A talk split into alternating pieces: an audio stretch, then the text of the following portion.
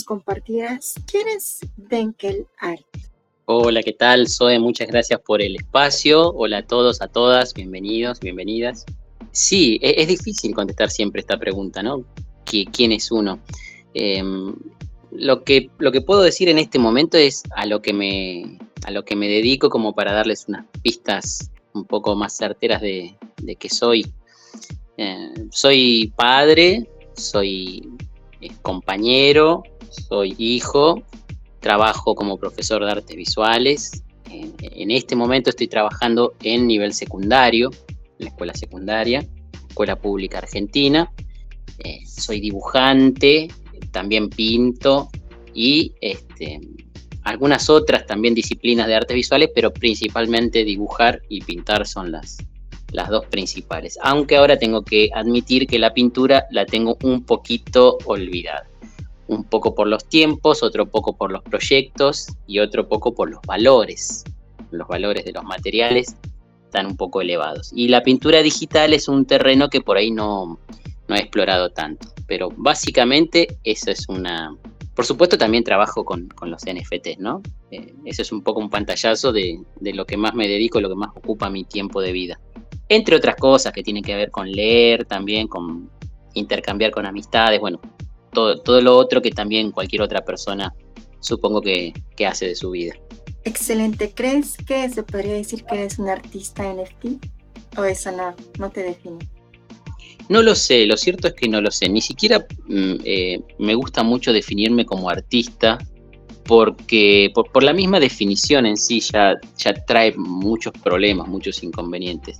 Eh, lo que decimos es que tratamos de trabajar en arte, eso me gusta, trabajar en arte o trabajar en acciones artísticas también, también. Porque uno muchas veces también eh, tiene distintas facetas o distintos momentos donde quizás mi dibujo no es tan artístico y se va un poco más hacia lo gráfico, eh, casi rozando con el diseño a veces, muchas otras veces se va muy de lleno hacia lo artístico, tiene eh, connotaciones especialmente artísticas, pero no, no es algo, al menos en mi caso, no es algo tan rígido que me identifique. Y muchos de nosotros creemos también, Zoe, que conviene que los demás digan si somos artistas o no, y que eso requiere un tiempo necesario y una, un camino recorrido, ¿no?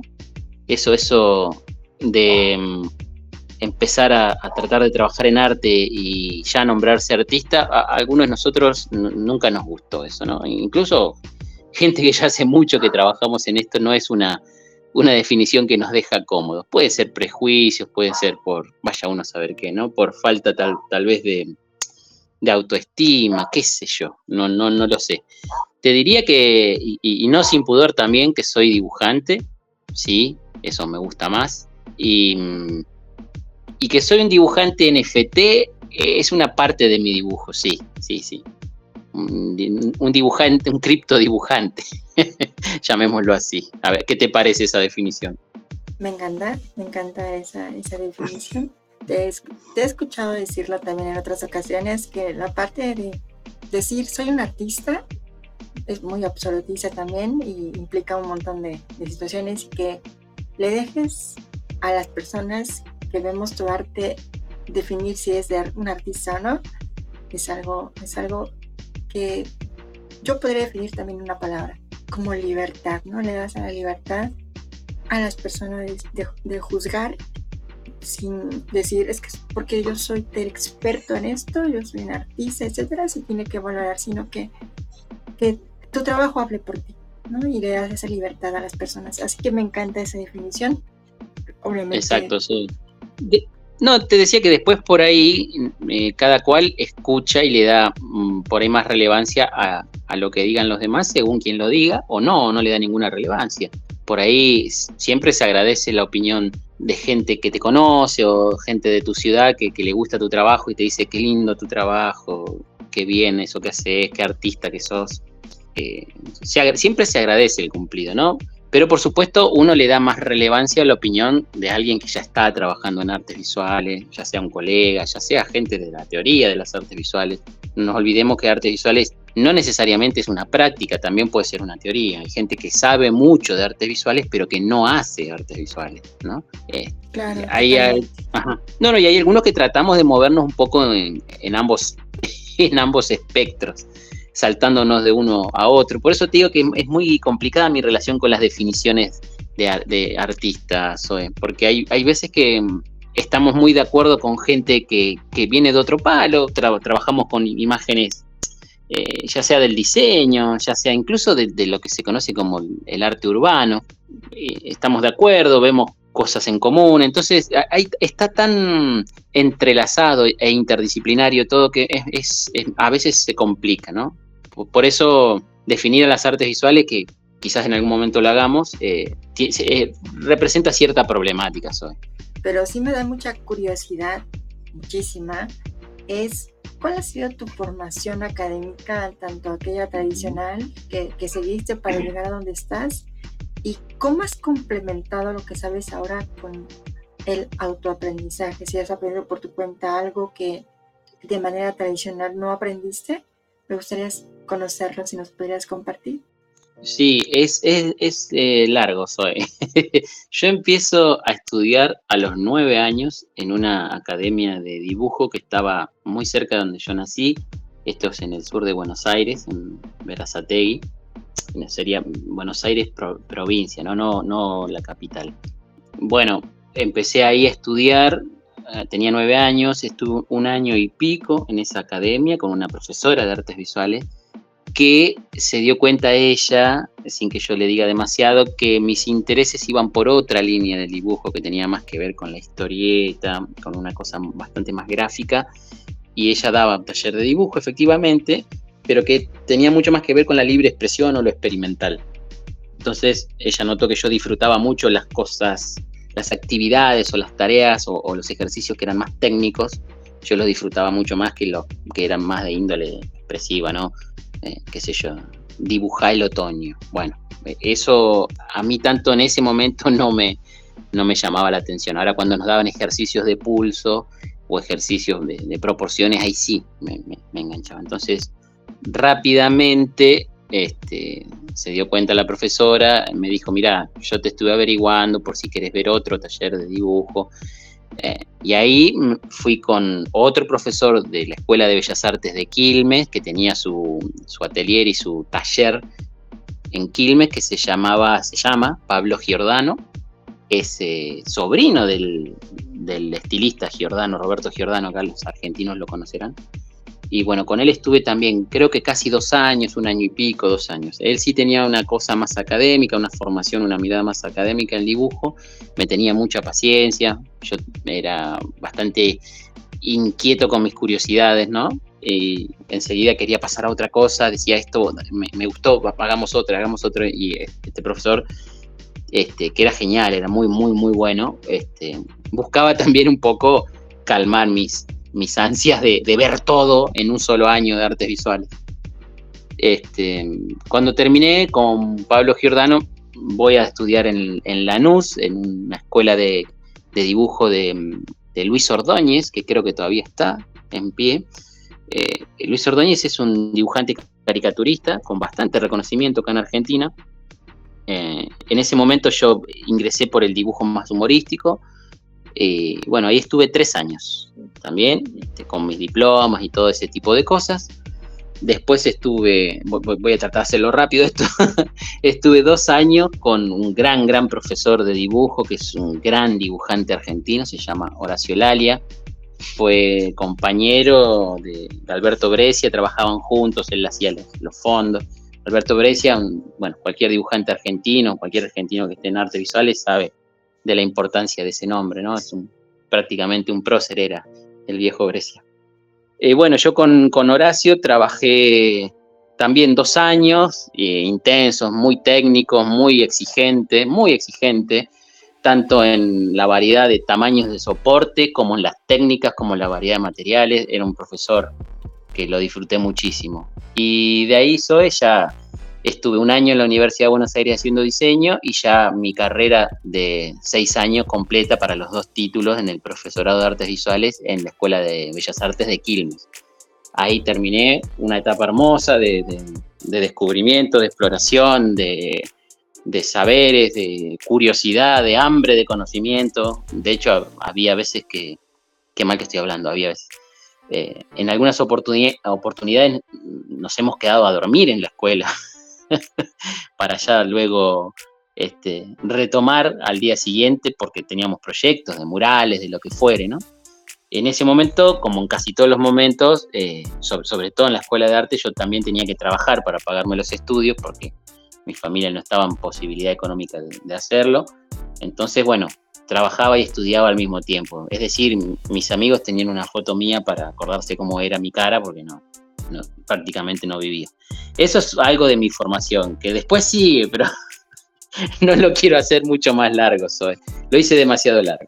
No, pero me encanta porque realmente lo que nos compartes nos dice bastante de que obviamente hay un trabajo detrás, hay conocimiento detrás de cada trazo, de cada NFT que has publicado y que pues evidentemente eso explica también la mezcla eh, que hay en, en esos NFTs de diferentes estilos, ¿no? Hay, hay una mezcla muy, muy, muy, particular tuya en esos NFT que quien, obviamente todos están invitados a, invitadas, invitadas a, a ver el material de Denkel, a ver su arte, sus dibujos, pero tienen un sello muy particular y ya vemos de dónde viene todo esto, ¿no? Obviamente viene de estudio, de trabajo duro y que pues obviamente el trabajo te respalda, ¿no? Entonces me llama mucho la atención por lo que tuviste que pasar, ¿no? Los, sacrificios, las hmm. dificultades, eh, lo que hoy vemos el arte y muchas veces nos olvidamos de la persona, pero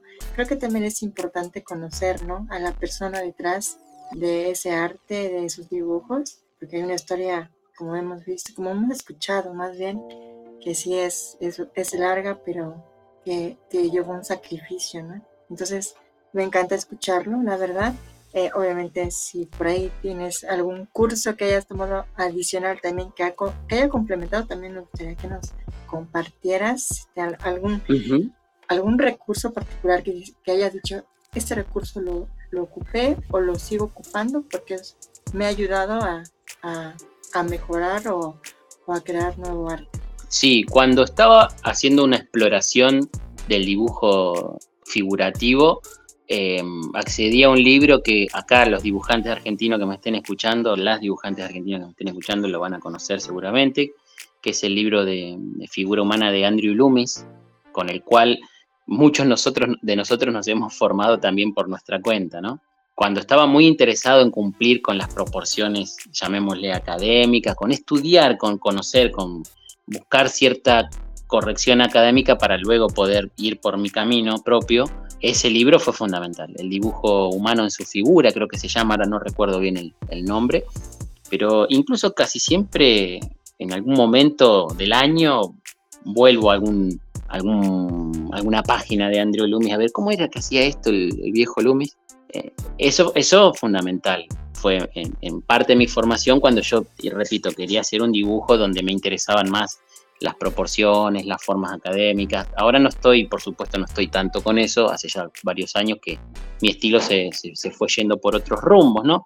Pero considero que eso fue una ganancia. Cuando estudiaba arte, tener ese, ese basamento de, un conocimiento un poco más técnico y más académico me llevó luego a poder, con un criterio más sólido, moverme por, otro, por otros caminos, ¿no? Después lo otro, eh, fundamental para alguien que trabaja en artes visuales es ver, es mirar mucho, mirar, consumir mucho, mucho, mucho. Las cosas que te interesan, las cosas que no te interesan, las cosas que no nos interesan, luego, luego con el tiempo vamos viendo que algo interesante siempre tenían, ¿no? El trabajo del, que trabaja en artes visuales, por más que uno lo ve y dice, bueno, qué sé yo, esto lo siento muy lejano a mis intereses, en algún momento alguna cosita, alguna, alguna mm, característica de ese trabajo, podés rescatarla como, como, modo interesante de, resolver una imagen o como alguna técnica. Entonces consumir y mirar mucho arte es fundamental también. Eh, por mi cuenta, lecturas sobre teoría del arte y sobre apreciación del arte también, sobre gente que escribía sobre arte, ¿no? Lo, típico, eh, Walter Benjamin, este, bueno, en el profesorado, este, Víctor Lowenfeld, sin duda. Luego, todo lo, toda persona que escribió sobre arte, incluso, bueno, Herbert Reed es uno de mis libros, de, mis autores de cabecera. Eh, incluso también Beltran Russell, que no, no, habla directamente sobre arte, pero que muchas de las cosas que, he leído del viejo Russell me ha llevado también a, ojo, esto también lo puedo aplicar en artes visuales. Eh, esto también lo puedo entender desde las artes visuales. Todo material de lectura que sea interesante, que genere curiosidad, eh, es plausible después de ser aprovechado para, las artes visuales. De hecho, hay muchos artistas que hacen sus trabajos a partir de lecturas, que, que les disparan imágenes, no, no necesariamente siendo ilustradores, sino desde las artes plásticas también. esa es una fuente interesante. y, después el contacto con otra gente que trabaja en arte, fundamental. Eso me ayudó un montón. Y, con gente de teoría de las artes, teoría dura de las artes también, eh, con restauradores. Eh, hablar con restauradores es impresionante. La gente que restaura arte en general tiene un conocimiento técnico tan preciso y tan avanzado en general que es, un placer escucharlo. Entonces, es, todo eso y mucho más conforma el universo de, lo que nos puede ayudar como trabajadores de las artes a mejorar o a encontrar tal vez alguna herramienta que ni siquiera la estábamos buscando. Algunos lo llaman inspiración, no lo sé, no, estoy seguro de ese, de ese tipo de términos, pero está, está. Podría decirte que un artista o alguien que trabaja en arte, eh, su inspiración es la vida misma, es estar vivo es la inspiración del artista y poder transitar esa vida desde la curiosidad y desde la observación profunda. Mucho más que eso no quiero ahondar porque es largo. Pero me ha encantado porque efectivamente cuando he escuchado algunos de tus espacios o en los que has participado, te veo continuamente al lado de artistas, de artistas tanto de fotografía, de NFTs, de dibujo, etcétera, que hacen trabajos geniales. Así que sí, es, es cierto que que te, rodeas de bastante talento y, y eso es, es, muy, muy genial de, poder ver y poder apreciar las diferentes perspectivas de las personas. Eh, es curioso que comentas que a partir de las lecturas también puedes encontrar una forma de inspiración o inclusive una chispa creativa, ¿no? Que es a veces es harto complicado lograr eso. Y vamos a poner un poquito, una pregunta un poco difícil, difícil mm. porque me gustaría que nos compartieras en pocas palabras qué son las artes visuales. Claro, es difícil, sí, es muy difícil. Mira, diré esto, las artes visuales son las disciplinas artísticas que la gente que trabaja en artes visuales considera que son disciplinas propias de las artes visuales con esto que te estoy diciendo, poco y nada, pero que no son algo estático. Las artes visuales no es algo estático, no es algo rígido que, bueno, nosotros podemos hablar de las tradicionales, podemos hablar de dibujo, pintura, escultura, cerámica, grabado, podemos hablar de eso como artes visuales tradicionales que son, que tienen un lugar de, disciplina muy conocido, muy explorado y que al día de, hoy sigue teniendo una fuertísima vigencia. Ahora, eh, dentro de las artes visuales hay disciplinas, o, mejor, acá habría que hacer una, distinción entre técnica y disciplina, bueno, no es lo mismo, pero hay movimientos, me corrijo, hay movimientos contemporáneos que se englobarían dentro de las artes visuales, pero que no están tan claros a nivel académico. Por ahí alguien de la academia más rígida te diría, no, esto no, no va dentro de las artes visuales, y algún, y, algún otro movimiento un poco más contemporáneo, como el arte urbano, te diría que sí. Por ejemplo, doy un ejemplo que el primero que tengo a mano. Entonces, las artes visuales depende con el grupo de personas con el que hables, te lo va a definir con tales o cuales disciplinas. Pero básicamente tiene que ver con el desarrollo de una acción y una actividad artística donde lo más preponderante sea lo visual. ¿no? Acá dejamos un poco de lado a nuestros queridos amigos de la música, que los queremos un montón y, no, y usamos un montón también de, su arte. Por eh, supuesto. pero los dejamos un poquito de lado, sí. E, el teatro, por ejemplo, es una disciplina artística extraordinaria, eh, que cuenta con, por ejemplo, el tiempo y con el sonido. Creo que eh, para muchos es preponderantemente visual, ¿no? La apoyatura del sonido también es poderosísima en el teatro. Yo diría que es definitiva. Entonces por ahí hay, disciplinas que están en un limbo o en unos grises que uno no sabe dónde ponerlas. Yo diría que el teatro es un, arte visual también. Hay gente que dice que no. Pero eh, definir, es muy difícil definirlo si no se habla de los ejemplos, como lo acabo de hacer. Eh, por ahora te puedo decir eso, Mañana veremos. Me encanta esa flexibilidad, por supuesto. También es algo que quizás podemos decir que te caracteriza, porque decir algo absolutista no, es lo tuyo, definitivamente. No es algo que te caracterice, así que me encanta la, la, definición o el intento de definición que has dado, que a mí me parece genial. Eh, entonces, eh, gracias por compartirnos esa perspectiva. Y ahora con lo que nos has compartido, si nos preguntamos, ¿a qué te dedicas actualmente y en qué proyectos te estás desarrollando? Sí, actualmente mi mayor dedicación en tanto a la remuneración económica, remuneración económica, digo bien, es dar clases. Soy profesor de artes visuales eh, para mi sueldo más o menos fijo mensual. Y la otra actividad es la de siempre, trabajar en, artes visuales tanto en, físico como en digital. En físico estoy preparando algunos proyectos que tienen que ver con salones. Me di cuenta hace algún tiempo que eh, a la fuerza me di cuenta que mis energías tienen que estar más puestas en, los salones, en los concursos de arte. Este, incluso más que en, que en exposiciones, porque he hecho muchas exposiciones, Zoe, y claro, la mayoría de las veces no da un rédito económico inmediato eso y muchas veces no da ningún rédito económico, al contrario. Eh, y en estos, en estos momentos, al menos de, mi país y de mi provincia, a mí se me dificulta mucho una actividad que no que requiere mucha que requiera mucho tiempo, mucha inversión de energía y que no me dé un rédito económico. Entonces sí estoy haciendo para dos salones nacionales de dibujo, estoy haciendo eh, dos trabajos bastante grandes, este, un metro sesenta y cinco uno, un metro ochenta el otro, son dibujos.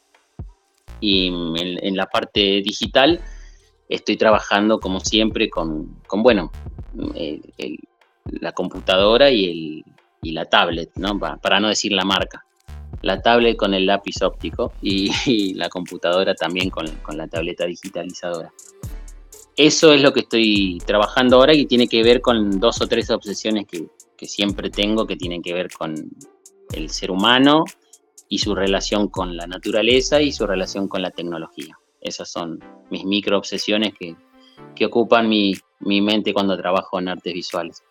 Es bastante interesante, sobre todo porque Criptocuriosas se, se define a sí misma como una comunidad eh, educativa con la intención de empoderar a mujeres en tecnología, en criptos, para pues darles las herramientas este, para poder tener una vida mejor. Así que me parece curioso, así que más adelante voy a hacer una preguntita al respecto, porque sí, de una persona que se dedica a la educación, creo que podemos también aprender, ¿no? Esos desafíos que hay hoy en día con la educación. Pero antes de pasar a esa preguntita, me gustaría que nos compartieras ¿Cómo ha sido tu llegada a, este maravilloso mundo Web 3 y cómo te has sentido dentro de este ecosistema? La llegada fue por eh, mi cuñado. Mi cuñado, el, hermano de mi compañera, me dijo, existe algo llamado NFT. ¿Lo viste? No. Bueno, míralo, yo creo que te puede interesar. Porque él sabe que trabajo como docente en artes visuales, sabe que trabajo dibujando en físico y también que trabajo dibujando en digital. De hecho, yo, bueno, una anécdota aparte, cuando éramos mucho más jóvenes le hacía dibujos digitales con el Paint en su casa y se los dejaba, eran dibujos de Dragon Ball, por Dios, qué viejo que estoy. Entonces él me dijo, fíjate esto, te puede interesar. Y yo estuve, para no exagerarte, fácil dos meses tratando de entender de qué se trataba. De hecho, hice unas mini pruebas que no, no las, se las mostré a nadie, nadie sabe que existen, en una plataforma que se llama Mintable, creo que existe todavía, Mintable. Eh, bueno, y, ahí escuchando algún material que había en castellano que era poco, de que se, se trataba el criptoarte, el NFT, mucho en inglés, eh, tratando de parar y buscar alguna palabra que no conocía porque no manejo muy bien el inglés. Lo escucho y lo entiendo bastante bien, pero para hablarlo soy un desastre. Eh, entonces paraba y trataba de entender, bueno, en inglés se me complicaba cada vez más. estuve más o menos dos meses hasta que me decidí y ingresé mm, en, inglés, haciendo un Twitter en inglés, creando una cuenta de Twitter en inglés y, en, un Instagram en inglés, que me parecía que era lo más... No, sabía que había comunidades en español, la verdad. Esto hace más de dos años y pico. Eh, sí, año, dos años y unos meses. Eh, y bueno, puse mi primer trabajo en, lo que antes se conocía como Iket Nunk, que ahora el que medio siguió con eso es, la plataforma de Teia. Eh, bueno, puse ahí unos trabajos digitales míos que los hice para eso. Yo sabía que mm, una de mis filosofías autoexigidas era no poner nada viejo, sino hacer trabajo para esto porque me parecía que también la plataforma y las maneras de, difundir exigían que el trabajo sea para, para los NFTs. Y bueno, me fue muy bien, la verdad no me puedo quejar para nada, eh, si bien al principio puse unos precios eh, bastante accesibles, eh, al día siguiente vi que había vendido muchas ediciones, estaba contento, yo esperaba no vender nada en mucho tiempo y sí, se, vendió, gente que no me conocía porque no me conocía nadie, y además también han mandado mensajes que los tuve que traducir un poco porque no lo entendía bien, estaba todo en inglés. Y bueno, en, algún momento este, entré también en, en OpenSea, la polémica plataforma. Ahí eh, vendí bastante bien también en Ethereum, todo esto en inglés. Yo no, no, no tenía contacto con gente en castellano hasta los primeros 6, 7 meses, tal vez 8. No sabía que había tanta gente eh, de habla hispana con el tema de NFTs. Y quizás en ese momento no era tantísima como es ahora también. Eh, y bueno, en un momento me encontré con una persona que me, dijo, ah, te quiero presentar, acá tenemos una comunidad y ahí este, me presentaron una comunidad de, NFT de habla hispana que al principio fue bien y después empezaron los problemas como corresponde. Así que em, es contrafáctico, pero posiblemente si seguía, si seguía trabajando en inglés hubiese sido otra la historia, no lo sé, no lo sé. Porque en el medio de todo eso tuve un problema de seguridad con la Metamask, que caí como un tonto en un, en un, en una, en una estafa. Caí como un tonto porque no, no, no sabía bien manejarlo en ese momento. Entonces, bueno, eh, en el medio de todo eso pasó esto que me, encontré con esta comunidad de habla hispana y, fui más por, por, ese rumbo también, tratando de, ampliar un poco, ponía mitad en castellano, mitad en inglés, ponía trabajos que no solamente sean tan universales, ¿no? Trabajo que lo entienda por ahí un argentino, ¿no? Ponía un dibujo donde aparecía alguien con un mate, que eso antes no lo hacía, porque buscaba temas más universales, por supuesto. Bueno, así fue un poco el ingreso, Zoe, para hacerlo corto. No, me parece muy interesante porque en lo que nos has contado también hemos visto que hay desafíos que evidentemente eh, por eso creemos en, la misión como comunidad de que es importante informar de que eso puede pasar, de que, eh, por ejemplo, el tema que comentaste, eso casi último que comentaste de Metamask, que te pueden estafar, que pueden robar tus fondos, tu wallet, hacer scam, etcétera, es el pan de todos los días. Y obviamente es súper importante poder informar a las personas que se van sumando, que les llama la atención, conocer el mundo cripto, el mundo web 3, acerca de esos peligros también. Entonces, me parece súper interesante eh, la historia que nos contaste de tu recorrido y obviamente lo que suele pasar muchas personas. Yo afortunadamente por ahora no he tenido esa mala experiencia pero evidentemente se hace importante que existan comunidades que brinden esa información. Lo que sí nos no, gustaría que nos compartieras, ¿cómo te ha hecho sentir estar en este ecosistema? Y em, pasé por distintos estados de, sentimientos en el ecosistema. Eh, de hecho, un tiempo estuve, no, no te voy a decir alejado, pero sí que no, no estaba tan eh, este, cotidianamente con el, con el tema de, sobre todo el criptoarte, ¿no? No tanto la Web3, porque la Web3 es, tiene cosas interesantes, es más amplia. Pero al principio fue muy, me, entusiasmé mucho porque veía que mm, había mucha gente interesada, o, mucha más de la que yo estaba acostumbrado en el mundo digital, mucha gente interesada en, bueno, en ver trabajos, en comprarlos, en venderlos, había mucha producción. Eh, yo no sé si es mi percepción de ese momento, porque esto ahora estoy utilizando una, memoria de aquel momento, pero me daba la impresión de que había más trabajos originales en el aspecto, en el sentido de decir, bueno, este trabajo sin duda lo hizo esta persona, que viene trabajando con este estilo, con estas formas. Al menos a mí me llegaban más trabajos originales. Después en un momento empezó a funcionar el tema del criptoarte o el NFT a nivel publicidad, salían en la tele, se vendió tal NFT a tantos millones de dólares. Eh, bueno, toda la publicidad que sabemos que se, que se hizo y sabemos que mm, no creemos que sea una publicidad inocente. Eh, bueno, en ese momento, después de eso, empezaron a aparecer, eh, no sé, mares enteros de NFT que eran eh, cosas mm, claramente bajadas de Google, modificadas con dos o tres filtros y puestas como ofrecidas como NFT, que yo no digo que esté mal, digo que eso empezó a eclipsar muchísimo, eh, por lo menos en, eh, los circuitos que yo me movía, empezó a eclipsar muchísimo que se vean nuestros trabajos que los hacíamos este, nosotros, lo que tratábamos de trabajar en arte aparecían imágenes de cualquier cosa, ¿no? Incluso en los recientes, me acuerdo en los recientes de Iker Nunk, donde se aparecían los trabajos minteados recientemente, era una catarata de cosas que bajaban por toda la pantalla como si fuese, no sé, un río desbocado. Eh, claro, era muy difícil ahí ya, eh, eh, desde, incluso desde Twitter o desde Instagram, tener una notoriedad en medio de tanta imagen, muchísima imagen, mucha más. Es como que en un momento explotó esto de los NFT y se llenó de imágenes digitales para la venta con criptomonedas. Se llenó, explotó muchísimo. Ahora no sé si tanto, no lo sé honestamente. Eso un poco me, me, obligó a cambiar mis formas de interactuar. Entonces decidí mostrar mi cara, que yo antes no la mostraba porque no la creía conveniente, porque yo no soy ningún influencer.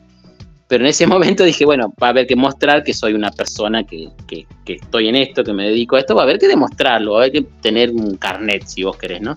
Entonces me mostraba, mostraba mi cara, me mostraba dibujando, mostraba procesos, me mostraba a mí mismo dibujando en los videos para que vean que lo estoy haciendo yo, eh, bueno, etcétera. Todo, todo, eso, toda, toda esa parafernalia de modos más propios de un influencer o de redes sociales al cual muchos de nosotros no estábamos acostumbrados digo, nuestra costumbre era, ¿te gusta mi trabajo? Acá está, fíjate el recorrido, fíjate los trabajos anteriores, los vas a entender, vas, a notar una coherencia, un estilo. No nos andamos mostrando nosotros. Eh, en general, la gente que trabaja en artes visuales no es gente que le interese, salvo a la gente de teatro, exhibirse uno mismo. Eso es lo lindo del dibujo, que uno dibuja tranquilo en su casa y después el trabajo va por todos lados, no tiene que andar uno eh, acompañando su trabajo, ¿no? al dibujo o a la pintura. Eh, bueno, esto empezó a cambiar.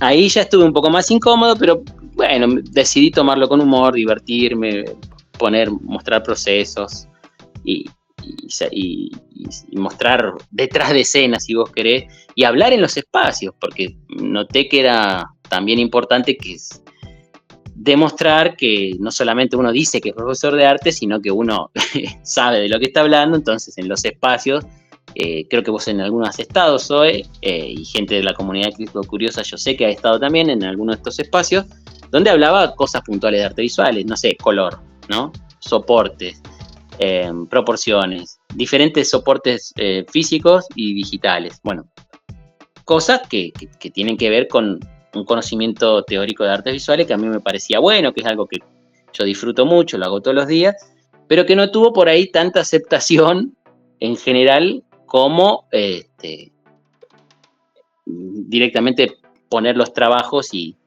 mostrar. A ver, no tuvo tanta aceptación el, conocimiento de artes visuales que, yo podía humildemente brindar como la cosa más de las redes sociales, ¿no? No te digo mostrarme yo bailando mientras pasan mis NFTs, pero más o menos, algo así pasó, algo, algo así he llegado a hacer, ¿no? Eso sí tiene mucha más vista, más aceptación, que por ahí, bueno, ¿qué me importa a mí el círculo cromático? ¿Qué me importa a mí los colores complementarios? No llamaba tanto la atención eso. Entonces, viendo que a mí me llevaba un tiempo, un esfuerzo y, una energía y no daba ningún tipo de resultado y que no había interés, dije, bueno, ¿será que no interesa? Listo, no hay problema. Eh, ahí me empezaron a invitar de otros espacios, de Twitter en ese momento, de X ahora, para hablar sobre artes visuales, que yo lo hacía encantado. Lo que pasa que, bueno, eh, surgen estos temas como surgen siempre, diferencias. La, gente que trabajamos en artes visuales somos complicados. Diferencias, discusiones, esto sí, esto no, pero vos qué sabés, bueno, eso. Nada. Igual que en la escuela de arte. En la escuela de arte teníamos largos debates también acerca de aspectos que, que, que, que uno consideraba que eran por un lado, otro consideraban por el otro. Eso fue un poco todo. Te, hago un mal resumen de, mis momentos web 3, que siguen, siguen, siguen. Ahora más tranquilo que antes. Ahora es otra cosa. Ahora es más, este, esto es lo que hago. Si les gusta, genial. Si no les gusta, hay otra gente que hace otras cosas, ¿no? Esa, esa es mi nueva actitud hoy. Totalmente, y la comparto. Eh, me ha tocado ver parte de esa evolución eh, eh, con, lo que nos has compartido, por supuesto, en los espacios, en los distintos espacios en los que has participado y, pues sí, sí hay cosas no tan bonitas, temas no tan bonitos, personas no tan bonitas en este ecosistema y pues sí es parte, parte de este viaje, ¿no? de, de desafíos que a veces nos encontramos también y sobre todo si te dedicas a la parte de artes visuales o a la parte o artista visual o fotógrafo, fotógrafa. Entonces sí, eh, hay un desafío con las nuevas tecnologías, la inteligencia artificial, este, que, irrumpieron obviamente y siguen irrumpiendo hoy en día en la actualidad. Y sí, diferenciarse sí, sí, sigue siendo un desafío cada día. Entonces, me gusta cómo has adaptado la actitud y, te has sabido diferenciar también de, otros artistas. Em, se conoce, de hecho, que tienes un talento natural para detectar a esas personas vende humo. ¿Nos podrías compartir unos tips para detectarlos? No, no, es, está bien. Es, es, algo muy intuitivo. Yo siempre digo en broma que los que nacimos en Argentina en los años 80, venimos ya que en nuestro ADN con un detector de vende humo. E, eso tal vez solo un argentino lo entienda, pero mm, tiene que ver con tiene que ver con esta situación de las promesas, ¿no? Promesas abstractas eh, enseguida. Se ha modificado y se ha perfeccionado esto del esquema piramidal, ¿no? Algunos lo llaman el esquema Ponzi y se ha modificado para ser más agradable y la gente que, está más involucrada en este tipo de promesas y, lo, y, que sabemos que lo único que busca es un beneficio personal a través de eh, estratagemas comunicativas, se ha ido perfeccionando y tiene también eh, una, situación, una característica que es muy atrayente, que es el carisma. Gente muy carismática que, que promete revoluciones del NFT que promete seguirnos y seguite con todos los que están acá. Un tweet, un tweet te puede cambiar la vida, puede ser millonario. Y hay gente que todavía lo repite eso. Este, entonces, claro, eh, nosotros, muchos de nosotros advertíamos que esos discursos lo único que buscaban es un beneficio propio, que no es parte de una idea de comunidad, que no es horizontal como decían, sino que es vertical, están tomando gente como líderes, líderes en lugar de, guías, ¿no? Entonces, eh, está bien reconocerle la autoridad a alguien, ¿no? Es decir, una persona que hace cuatro años que está con el tema de las criptomonedas, que me demuestra que sabe y me demuestra que le ha ido bien con eso, tiene mi autoridad para escucharla. Yo le voy a dar la autoridad, a ver qué tenés para decirme. Después decidiré qué hago, qué no hago, pero la autoridad se gana, se construye, se demuestra, ¿no? cuando viene solo de cosas abstractas, ¿no? Este, y de promesas abstractas en el aire, que justamente, casualmente, le sirven a esa persona que está prometiendo más que a nada, bueno, ahí claramente hay una venta de humo importante. Y además de que las comprobaciones empíricas, ¿no? So, vos entras a un espacio de artes visuales con una persona que dice, vamos a hablar de, artes visuales. Empieza a hablar de artes visuales. Eh, lo que está diciendo claramente no, claramente falta de conocimiento. Vos le decís, no, esto que estás diciendo no es así y te digo dónde lo podés leer. Te muestro una captura de pantalla en tal libro, en tal página. Aquí está una definición que se utiliza más a nivel académico de qué es esto que vos estás diciendo. Y bueno, eh, no, no, es que yo lo tomo de esa manera, yo lo tomo de otra. Bueno, está bien, listo. una persona que, que, que claramente dice venderse que sabe algo y que realmente no lo sabe, yo no digo que esté, que esté mal no saber, yo digo que está mal engañar a la gente, ¿no? Eh, bueno, eso, eso, yo lo tomo como, como un vendehumo claramente, porque aparte, digo, voy a hablar, voy a hacer un espacio sobre artes visuales. Síganme, síganse todos. Este, en ese espacio lo único que, que, hago es dar definiciones bastante malas, algunas de, que cualquiera que tenga Wikipedia las puede tener a mano. Y además de eso, el trabajo que muestro es un trabajo que lo puede hacer cualquiera sin saber nada de artes visuales. Y bueno, yo desconfío, soy. Yo peco de desconfiado. Eh, obviamente no voy a estar diciendo, eh, escuchame vos, eh, vende humo, pero yo me quiero correr de ahí. Entonces, vos me decís que querés debatir o hablar sobre artes visuales, te doy mi punto de vista y no te gusta, entonces ni querés debatir, ni querés hablar, ni sabes demasiado de lo que estás haciendo. Eso es más fácil de ver. Lo, más difícil es cuando prometen a gente que necesita o que tiene una esperanza de poder hacer un dinero con esto, por una necesidad, y le prometen que la revolución, que ustedes están haciendo historia, que, vamos a llegar todos. Y en español estoy hablando, ¿eh? No, ya ni siquiera estoy hablando de, de los de los, ¿cómo es que le dicen? No, no son influencers, son los referentes NFT. Eh, los referentes en NFT español todavía siguen teniendo un discurso engañoso que les beneficia a ellos, que claramente los beneficia a ellos, porque le ha ido muy bien económicamente sin demasiada... Bueno, funciona el esquema piramidal aplicado a los NFT. Pero los tips son estar atentos, estar atentos a esta persona, qué dice, por qué lo dice, a quién beneficia lo que está diciendo, a quién más beneficia y si es coherente con lo que está diciendo. ¿No? Y, desconfiar, desconfiar eh, de las promesas abstractas, desconfiar. Si vos me compras esto, yo te voy a dar esto otro, desconfiar, desconfiar. Todo lo que implique tener que poner tu wallet para algo, vamos a hacer una colaboración y, cada, cada uno de ustedes tiene que poner 50 dólares y esa colaboración se va a vender a tanto y después nos vamos a repartir tanto y va a ir toda esta wallet, a esta billetera y yo los voy a repartir. Bueno, yo de, eso desconfío inmediatamente. Y invito a desconfiar inmediatamente y a informarse bien y a ver qué es lo que está pasando detrás y quién es el que se beneficia. Y después empiezan con, por ejemplo, eh, bueno, tuvimos que sacar más plata porque hubo gastos de logística de no sé qué, hubo gastos de difusión de no sé qué otro empiezan a aparecer gastos que antes no estaban programados y al final, bueno, ya sabemos, ¿no? Hay que estar atentos hoy, hay que estar atento, atenta y tener mm, mucho em, la, capacidad de, dudar, tenerla activa, tenerla afilada. Totalmente. Me encantan los tips que nos has dado, eh, que no son tan populares, evidentemente, por muchas razones, entonces, este, pero los comparto, los comparto, creo que es importante conocer, el, tener un juicio propio, el criticar, el... Es fácil decir las cosas muchas veces, para muchas personas se les hace muy sencillo, pero demostrar es otro tema, un poquito más, más difícil y en el que también habría que prestar atención, ¿no? Eh, el problema es cuando mm, esta, esto afecta a las personas que han puesto mucha esperanza en esto, ¿no?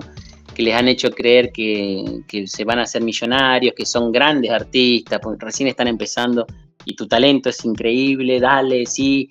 y después eso, eh, la frustración, manejarlo, uno no, porque ya estamos, los que, los que venimos de, de, las artes tradicionales estamos muy acostumbrados a todo esto, a que no se vende, a que pasa mucho tiempo, a que se cierran más puertas de las que se abren, pero me, me, da cosa porque aparte me da tristeza porque he conocido a gente que empezó con esto y que muchas veces uno la, alienta desde la sinceridad, eh, que ha caído en esas trampas y después tiene, tiene que arrepentirse y da vuelta atrás. Y hay, algo que no vuelve, que es el tiempo invertido. Hay gente que invirtió por con mucha esperanza mucho tiempo de su vida. Y eso no vuelve más hoy. Eso es un problema y el nivel de frustración que se maneja después es complicado, es complicado. Y este, e, eso es lo más preocupante. Al menos me pongo tal vez un poco en mi rol docente, ¿no? eso me genera mucha incomodidad. Sí, totalmente, totalmente. Me encanta esa, esa perspectiva. Y bueno, evidentemente esta información ojalá llegue a muchas personas para que pongan atención a que obviamente eh, siempre poner el foco en esto que nos acabas de comentar en cada proyecto, cada proyecto de Web3, que cada día sale uno nuevo, así que hay que tener este ojo, este ojito, ¿no? Crítico a cada proyecto y a las personas que están detrás. Em, y continuando con opiniones impopulares, se dice, uh. se rumora, que eres un rebelde de las comunidades. Eh, pero yo sé que hay razones de peso detrás. Por favor, nos podrías compartir cuál es esa parte no tan bonita de las comunidades que pocos te cuentan. No, eh, no es que esté uno per se en contra de las comunidades, yo entiendo, es, cierto, es cierto lo que decís. Eh, doy, siempre doy ejemplos, por ejemplo, de la comunidad de software libre, las comunidades de software libre, muy particularmente la de Linux, son comunidades que funcionan muy bien, son hermosas. Yo en algún momento hasta he integrado, humildemente he hecho alguna colaboración, pero eh, el concepto de comunidad en Web3, hay comunidades que funcionan bien, hay comunidades que son este, más orgánicas, pero es difícil, es difícil, es difícil por diferentes nacionalidades, intereses encontrados, ni hablar el tema ego, ¿no? Ni, hablar, tanto se habla del tema del ego del artista, bueno, eh, vaya, eh, vaya que si es extensible para, para los influencers de las comunidades, los eh, no me sale ahora el nombre, hoy lo dije, bueno, vamos a decirle influencer de comunidad. Em, es, complicado porque cuando una comunidad tiene muchos integrantes y busca una horizontalidad y busca una interacción desde esa horizontalidad, eh, requiere mucha paciencia, mucho tiempo, mucho diálogo y este, no creer en las recetas rápidas y en los líderes de comunidades que vendrán a guiarnos y a salvarlos, ¿no? Eh, muchas veces hemos bromeado que a veces algunas comunidades se parecen a una secta digital. bueno, eh, ahí yo encuentro muchos problemas hoy. Y no es, que, no pertenezco a una comunidad, sino que realmente hablo en Web3 hablando, ¿no? En arte tradicional es otro tema, en arte físico. En la Web3 eh, pertenezco a comunidades, pero no banderadas en una comunidad, no somos la comunidad de X cosa, sino que mucha gente con la que hablo casi de manera cotidiana, que me cae muy bien, que tenemos interacción, que tenemos cierto afecto y respeto por el trabajo del otro, y lo hacemos de manera cuando queremos hablamos, cuando no, no, cuando queremos compartimos, cuando no, no, nadie lo está señalando al otro, nadie le está tomando asistencia, nadie, nadie le está diciendo vos me compartiste y yo no, te, yo te compartí, vos no me compartiste. Eh, por momentos, te soy sincero, algunas comunidades de Web3, sobre todo de habla hispana, tienen actitudes tremendamente infantiles. Y, yo, mi paciencia, puntualmente yo hablando de mí, mi paciencia la tengo depositada en el aula, ¿no? pedirme ese tipo de paciencia en una comunidad Web3 ya es mucho pedirme. Quizás una persona que eh, no tenga que poner su paciencia al servicio del aula durante tanto tiempo, tenga más paciencia para las comunidades Web3 donde tienen actitudes infantiles como la que te acabo de decir y como otras más, ¿no? Eh, a vos una persona no te cae bien y no querés estar vinculada con esa persona porque sabés que lo que está diciendo es una estafa. Entonces, vos decís, no, yo a esta persona me, me separo. Y si, está, si es parte de una comunidad, esa persona después está hablando mal de vos en la comunidad, está diciendo, ¿cómo? ¿Cómo, cómo se separó de mí que soy tan genial? ¿Cómo me bloqueó? ¿Cómo se atreve a bloquearme que soy tan genial? Y bueno, claro, eh, eso dificulta mucho, eso dificulta un montón eh, la interacción en comunidades más bien grandes y que no tengan esta búsqueda de horizontalidad, ¿no? Eh, esos son algunos de los rasgos. Después están los otros que ya los irá viendo la gente que la gente que quiera formar parte de esto. Y e, insisto en esto, no está mal formar parte de esto. A mí me gusta, me, me, lo sigo disfrutando. He cambiado mi actitud, me he ido amoldando por muchas de estas cosas que hemos ido viendo con algunas personas, pero yo creo que sigue valiendo la pena, entre comillas, y que hay muchas cosas mm, positivas para compartir, no solo a nivel Web3, sino a nivel eh, artístico y a nivel cultural también se puede. Lo que sí, tal vez este paradigma de que todos juntos somos más, eh, tratando de limar las diferencias, siguiendo todo un mismo relato, eh, quizás no era la mejor idea, quizás no era, siguiendo un maestro de comunidades, quizás no era la mejor opción, quizás había que hacer tal vez comunidades más pequeñas, pero con gente que esté en una sintonía similar, que busque cierta interacción este, orgánica, sin manifiestos, ¿no? Porque hasta hay manifiestos. No sé si vos estás al tanto de esto, Zoe, pero hay manifiestos de cómo uno debe comportarse en Web3. Es terrible, una cosa que no tiene Es lo más anti-Web3 que hay, pero bueno, está, está. Entonces, yo creo que, para, resumir, lo, importante a la hora de querer pertenecer a una comunidad, entrar a una comunidad, eh, de las que quedan, porque muchas se han ido cayendo, es eh, tantear el terreno con cuidado, ¿no? Ir pisando como quien está pisando en un río congelado. Sabes que se puede quebrar abajo en cualquier momento. Eh, ese sería un poco mi, mi, sugerencia a modo de chiste, pero no tan chiste. Por supuesto, por supuesto es importante considerar lo que nos has compartido entre otros temas. Por supuesto que también esto es, es bastante, un tema bastante grande de, eh, para hablarlo ahora en unos pocos minutos. Hay tanto que decir acerca de ello. Cosas obviamente positivas en general. Hay comunidades que aportan muchísimo valor al ecosistema de cripto, de Web3, pero también es cierto que está esa parte no tan bonita, ¿no? Y es como que hay que tener cuidado, ¿no? Te iba a decir que ustedes con las cripto curiosas ya de entrada han hecho una muy buena elección con el nombre, porque es muy lindo el nombre. La curiosidad, el ser curioso, el motor del curioso, el, deseo del curioso, es lo que mueve muchas veces, iba a decir en los artistas, pero en todas las personas que disfrutamos de la vida, la curiosidad es fundamental. Y he visto que ustedes tienen espacio con la intención clara de difundir lo que saben, compartirlo e incluso han dado espacio para el diálogo, que eso es algo que lo quiero ver yo también en las comunidades. A mí me gusta en la comunidad el espacio para el diálogo, y para el diálogo no solo de aplausos y no solo de flores, sino el diálogo en disidencia.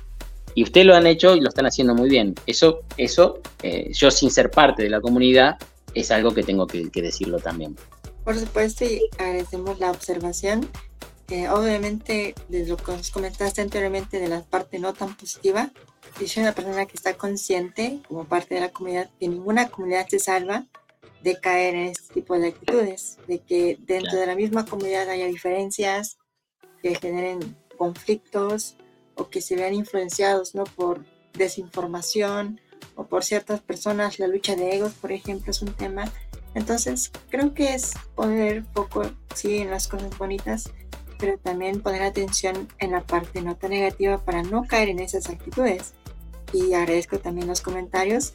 Siento que en el corazón de Denkel hay un cripto curioso, quizás eh, sean impresiones mías, pero yo siento que hay un cripto curioso en el corazón, así que por supuesto que es más que invitado a sumarte a la comunidad.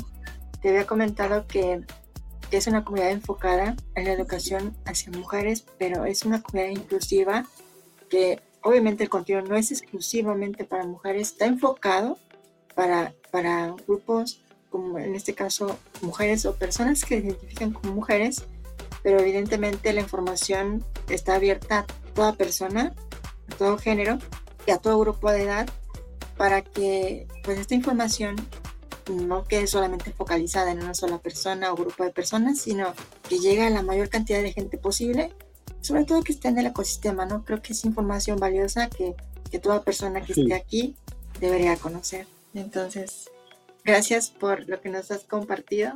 Sí, sí, me parece muy interesante esto y, te agradezco las palabras.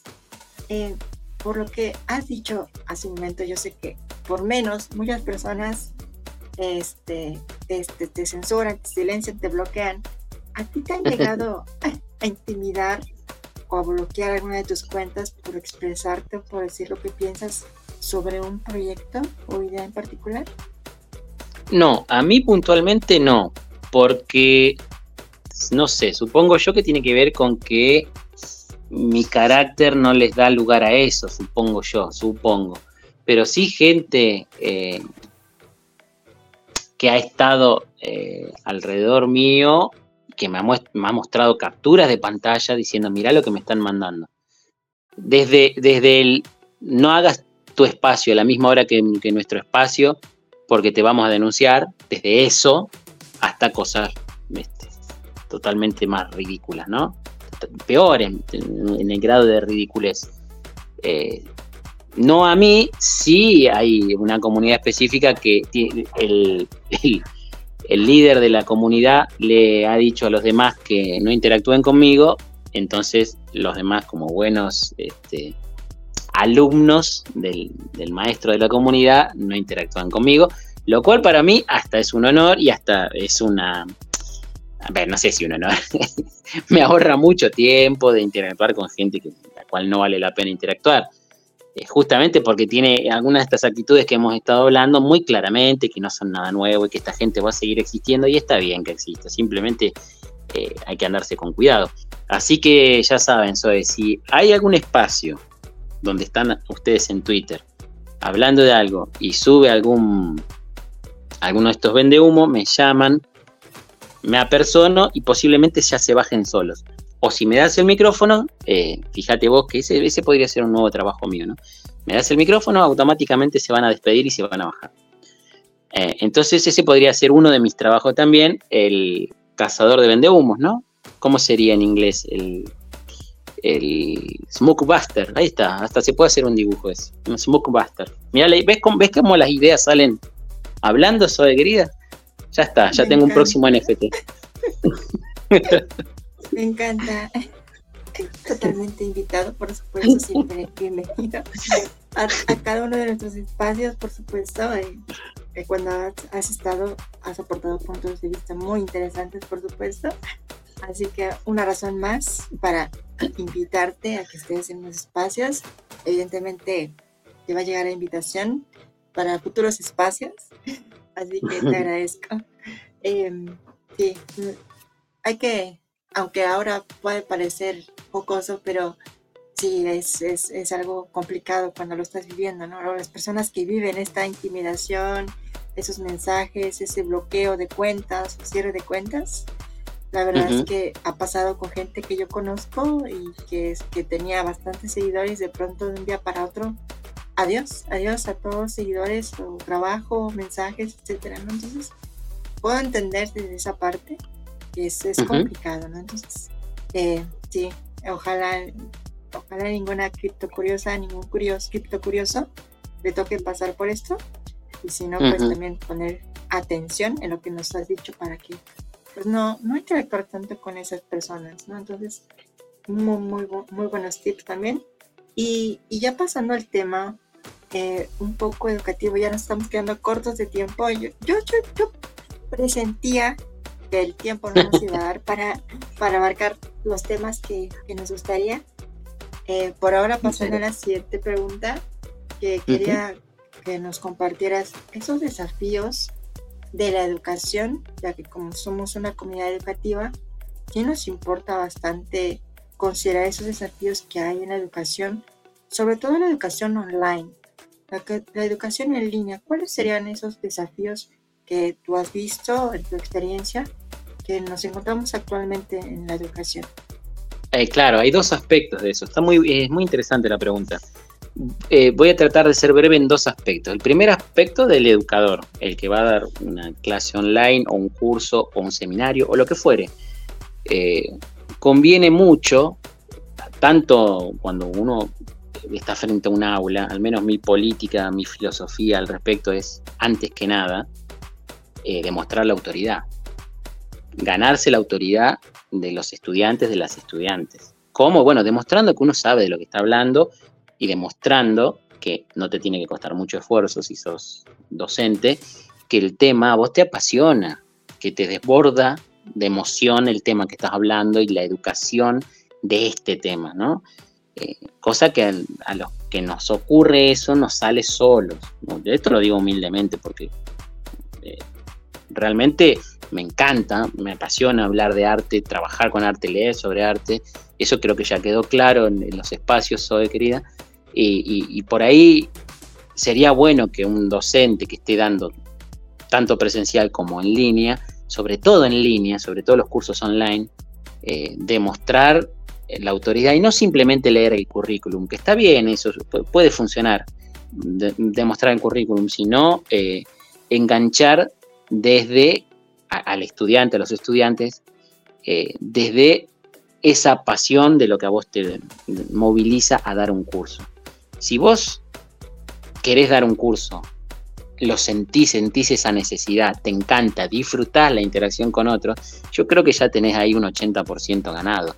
No hay mucho más, no hay mucho más obstáculo que sortear dentro de los obstáculos lógicos que son las, tecnologías, las diferencias entre las tecnologías, las diferencias entre las calidades de conexiones de las diferentes personas, de transferencia de datos, y bueno, el profesor o profesora no entendí esto, lo puede explicar de otra manera, sí como no, con gusto.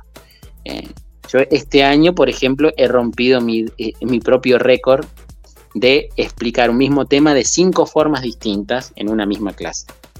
Eh, así que no es un récord del cual esté orgulloso, pero no estoy para nada orgulloso de ese récord, pero hay temas que son más complejos que otros, querida Zoe, y hay veces que la situación general eh, exige tener paciencia en este aspecto porque quizás los estudiantes están viviendo una situación particular ya no en su casa, del país. Están preocupados por, por algo, están pensando en otro tema y un tema difícil así es, eh, es complicado de encarar. Este, nada de esto es una limitación para él o la docente que siente pasión por enseñar. Y después el, otro, el otro costado es del estudiante. El estudiante o la estudiante que va a hacer un curso, una capacitación online, va a tener el desafío de construir las herramientas previas a base de, conocimiento teórico y a base de conocimiento empírico que le permitan distinguir cuál es una información o cuál es una educación de calidad y cuál no. Eso es muy difícil, es un tema muy difícil. Eh, y desde ahí poder continuar con sus intereses, con sus deseos viendo qué le sirve y qué no le sirve. Eso es algo que no se da naturalmente, que hay que construirlo.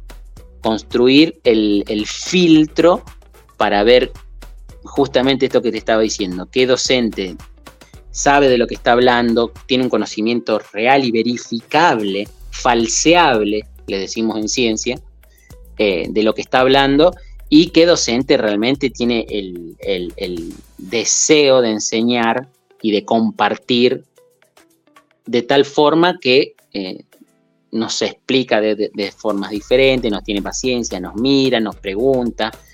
¿Me explico? Eh, el, desafío del estudiante es romper la barrera digital de no estar presente, pero aún así todo estar presente, estar 100% presente en el estudio de lo que se esté llevando adelante. Nadie dice que no, uno no puede tomar un mate mientras está estudiando, pero toda distracción en, el entorno de uno eh, se duplica cuando estás en tu casa. En tu casa tenés dos o tres veces más distracciones que en un aula. Justamente un aula está preparada para que no tengas distracciones. Ese es un gran desafío de los estudiantes, ¿no? Estás haciendo un curso online y te llama tu amigo, eh, vamos a tomar una cerveza. No, para. Eh, uy, se tapó la cañería, hay que destaparla, etcétera, etcétera. O tu perro te llama porque te olvidaste ponerle comida, vaya y le ponga comida. Así es mucho más difícil estudiar. Por eso, eh, algunos y algunas optan por hacerse un lugar propio, físico, donde estudiar los cursos online. Tener una piecita, un pasillito, algo propio, donde se desconecten del resto y estar presente en el estudio. Uf, cuántas, cuántas posibilidades, hoy, perdón, me excedí. No, para nada, me encantan esos desafíos porque es verdad que son muchísimos, bastante y muy puntuales también. Esto, el tema de la atención también, un tema súper profundo también. Es un temazo, es.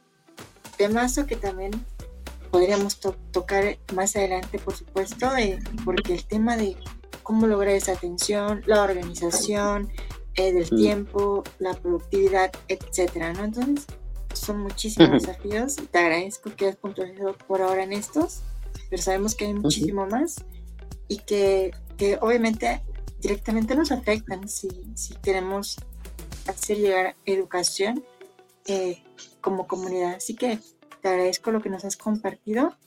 Continuamos con la sección personal, en la cual es la parte que a mí lo personal me encanta también porque revela a veces algunos secretos ocultos. no te creas.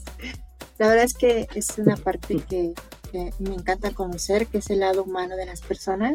Y en lo particular sí nos gustaría que nos compartieras qué es aquello que te apasiona, que ya nos compartiste, que evidentemente la vida misma, pero hay otro, hay algo más que te inspire y te apasione todos los días para hacer lo que haces. Sí, la, la gente, la gente. Se ven mis trabajos. A mí me gusta salir, caminar y mirar. De ahí viene casi todo lo que hago.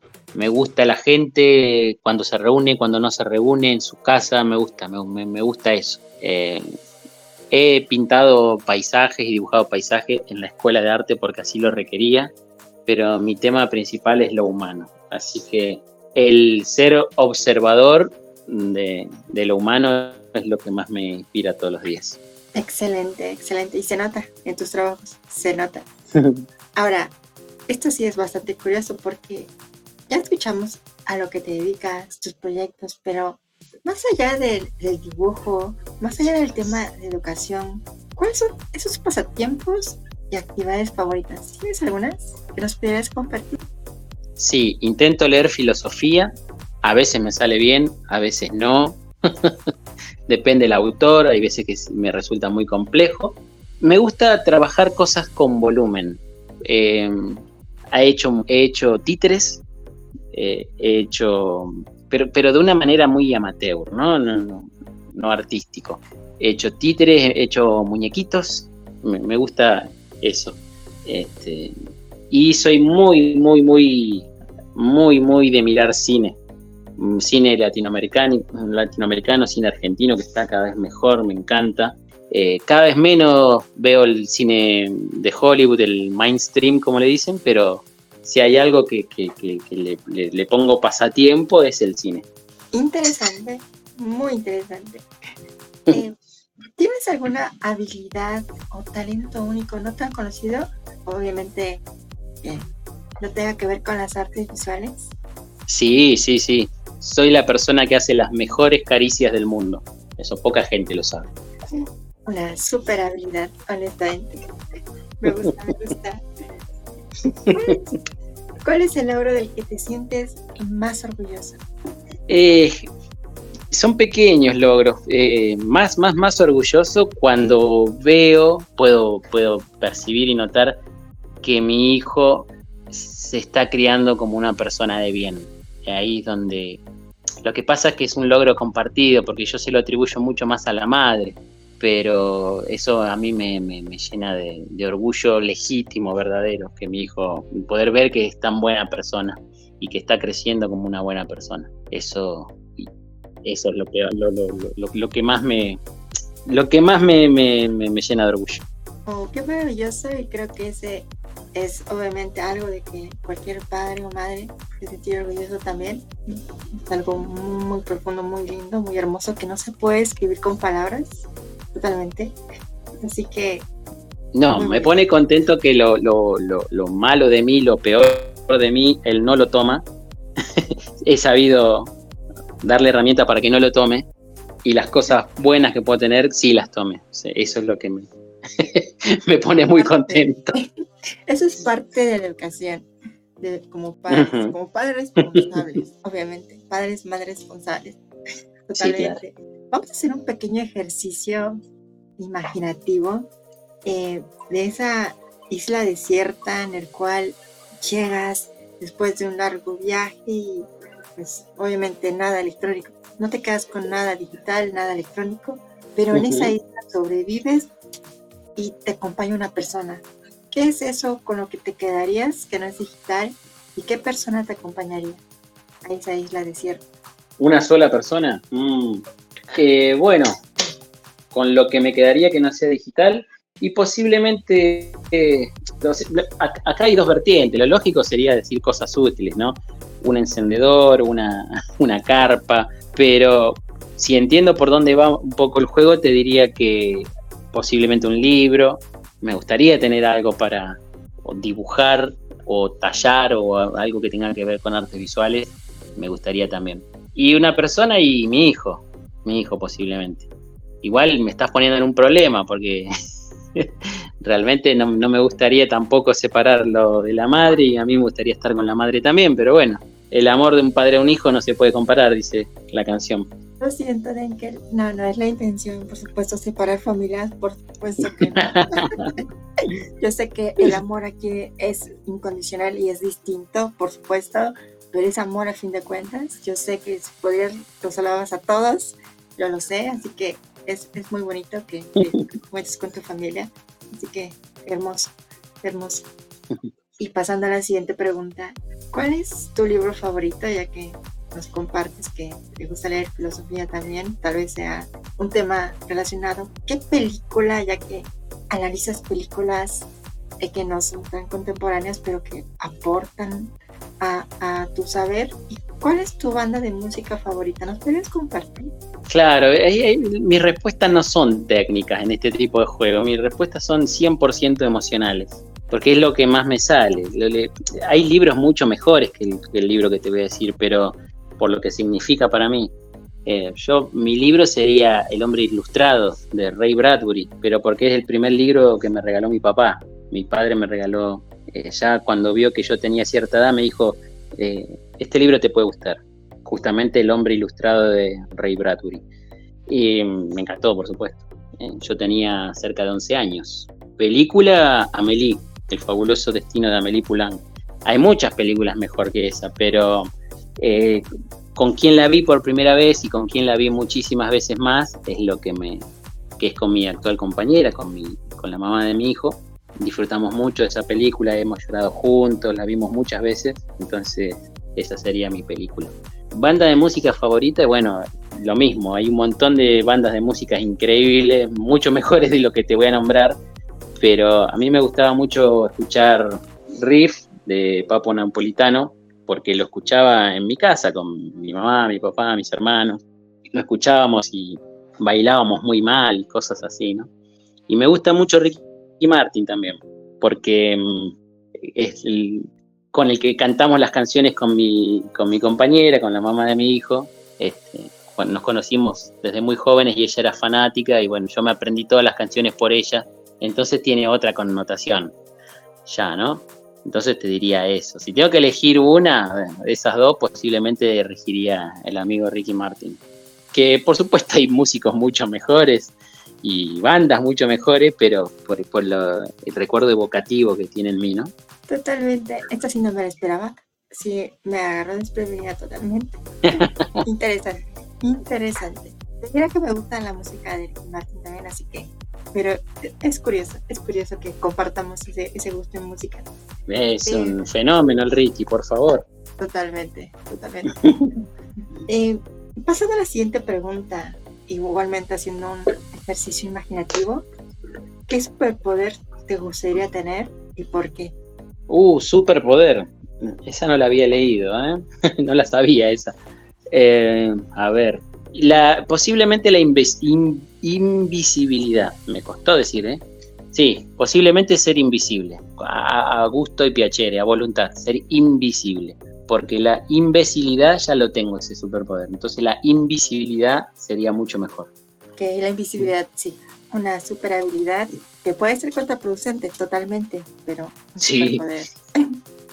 Interesante. ¿Tienes alguna meta o sueño para alcanzar en un futuro?